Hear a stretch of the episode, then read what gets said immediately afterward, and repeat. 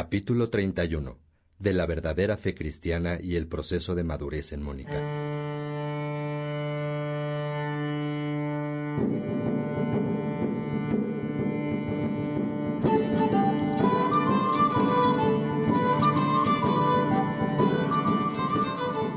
¿Tienes hambre, peregrino? Yo también. Ya encontraremos alimento más adelante. Ahora es preciso seguir andando. No te distraigas con nada menos importante. Recibe a cada paso las enseñanzas de la vida y confía en que cada aprendizaje será útil en el tiempo. Somos peregrinos, no habitantes. Escucha a Agustín.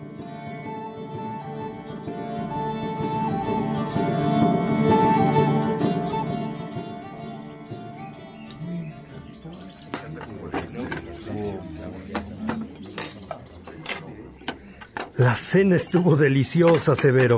No cabe duda de que el queso y la uva se llevan muy bien. Vaya, hermano, qué bueno que te gustó. Es algo tan sencillo que no deja de sorprenderme tanta riqueza en lo que tenemos sin mucho esfuerzo. Por eso digo que no es más feliz quien tiene más, sino quien necesita menos, Severo. Coincido, hermano. De nada serviría hacer cosas muy sofisticadas que nos hicieran derrochar el dinero. Lo caro siempre resulta poco y no alcanzaría para compartirlo con la gente de allá afuera. Gracias a Dios que somos muy simples. Sí, Severo. Cada vez necesitamos menos. Gracias a Dios. Faustino, vamos a seguir con las confesiones. Sí, padre. Nos quedamos con el abandono en el que dejaste a tu madre en el puerto cuando te fuiste a Milán, donde conociste a Ambrosio. Dejaste al fin a los maniqueos. Entraste en escepticismo, te apuntaste como catecúmeno, y no veo el día ni la hora de tu conversión definitiva, porque lo que hacías al acercarte a la iglesia era ver si acaso algún día entendías quién era Dios. Me parece que tu búsqueda era intelectual, pero no afectiva. De todo eso vamos a hablar, Faustino. Vamos, pues. Gracias, Severo, por la cena. Gracias, Faustino, por ser mi hermano. Ojalá pronto terminen de escribir las confesiones para que podamos leerlas en voz alta, todos juntos en comunidad. Depende de nuestro padre Agustín Severo. Yo estoy listo para seguir escribiendo y dejarme interpelar y confrontar por lo que nos cuenta de su vida. Uf, a veces quisiera taparme los oídos para no enterarme de tantas cosas por las que pasó nuestro padre Agustín. No exageres, Faustino. Estoy seguro de que para ti como para mí Nada de lo humano te es ajeno. No finjas ni te escandalices de lo que escuchas en mis dictados. ¿Fuiste a la capilla? Sí, padre, pero en lugar de pensar en mí recordaba tus dictados. Sigo en actitud de evasión. Por lo visto no estoy listo para conocerme a mí mismo y, y sigo evadiendo reconocer mis debilidades. Pero fuiste a la capilla con urgencia de estar a solas. Querías conocerte a ti. Padre, no pude hacerlo. Me evadí. Dios lo sabe, hijo. Si te pido que seas paciente con otros, te pido que seas paciente también contigo mismo. Te confieso, Faustino, que yo prefiero cocinar a escuchar los dictados de nuestro padre. Espero el desenlace para leerlo en comunidad. Mientras cocine, rezaré por ti. Gracias, Severo. Padre Agustín, cuando tú digas. Muy bien, vamos al despacho.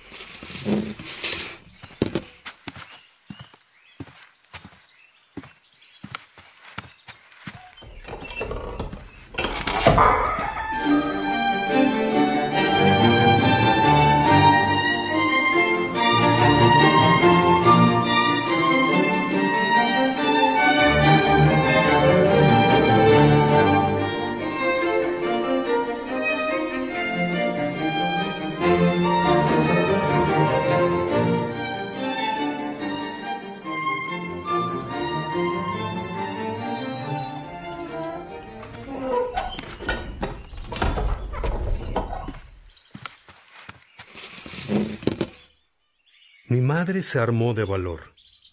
Se subió a un barco y se lanzó a Milán para alcanzarme. No aguantó la vida cotidiana sin antes cerciorarse de que yo estuviera sano y salvo.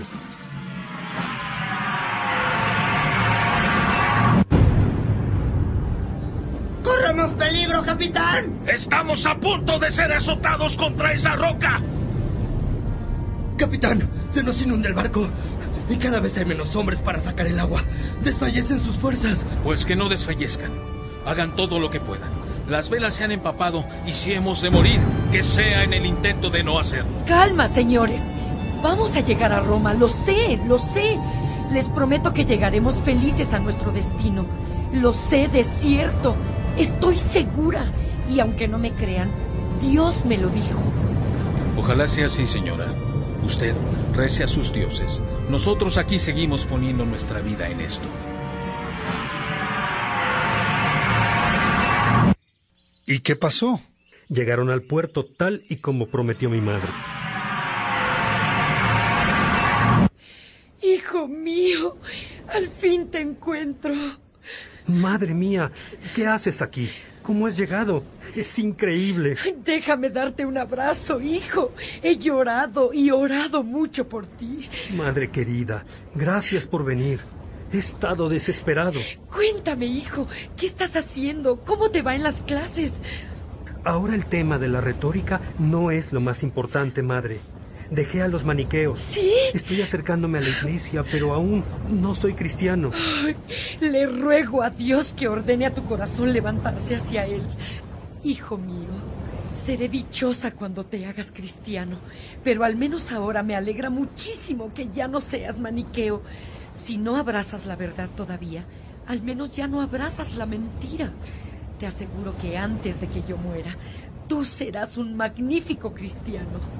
Hijo mío, hijito, cuánto te Madre, quiero. gracias por estar aquí. Y dime, hijo, ¿cómo es que te estás acercando a la iglesia? Conocí al obispo Ambrosio.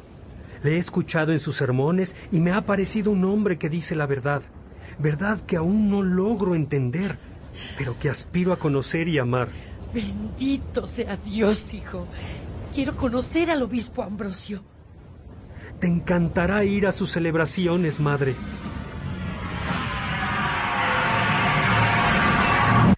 Y así fue que mi madre se instaló en Milán y comenzó a ir a las misas de Ambrosio.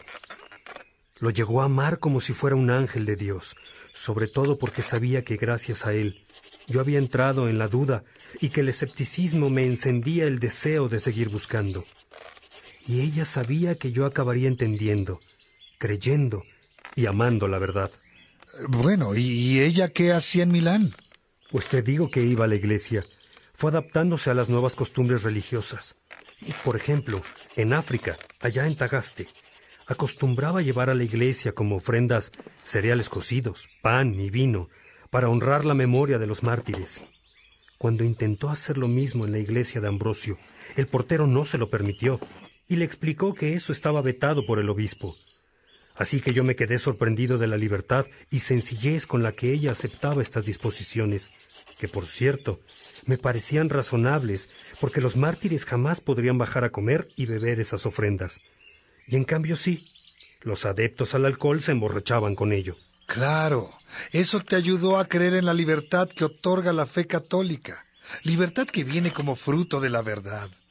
La verdad, en este caso, es que los mártires no bajan a comer y a beber, y por eso los fieles católicos no tienen que esclavizarse a la idea de llevar comida y bebida al templo para ellos. Exacto, Faustino. Todo eso me ayudó a abrir poco a poco mi corazón a la posibilidad de que la religión católica fuera cierta. Porque claro, esa práctica se parecía mucho a las prácticas de los supersticiosos. Y ya estaba harto de fantasías.